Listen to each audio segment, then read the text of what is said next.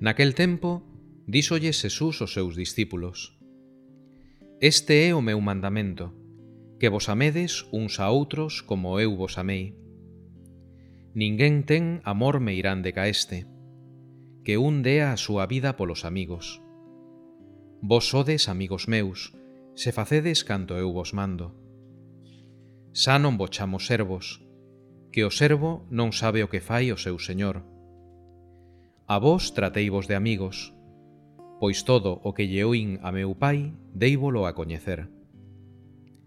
Non me escollestes vos a min, senón que vos escollín eu a vos.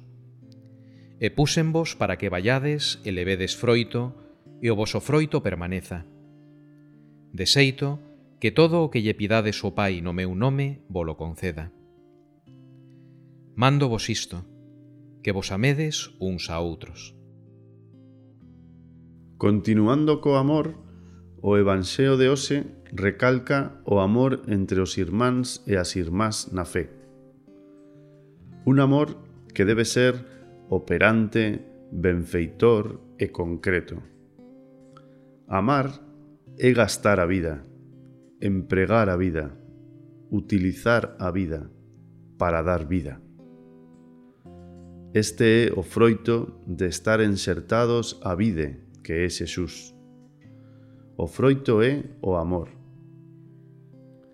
Así o entendeu o apóstolo Santiago ao dicir Se algún irmán ou irmá está espido ou carece do mínimo para vivir con dignidade, e algún de vos lle di Vai en paz, quéntate e fártate, pero non fai nada, nin lle aporta nada, de que serve?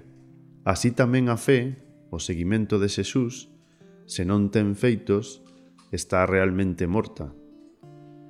A vida cristiá é unha continua renovación dese amor pola mensaxe de Xesús traducida en obras concretas, sinxelas e construtoras.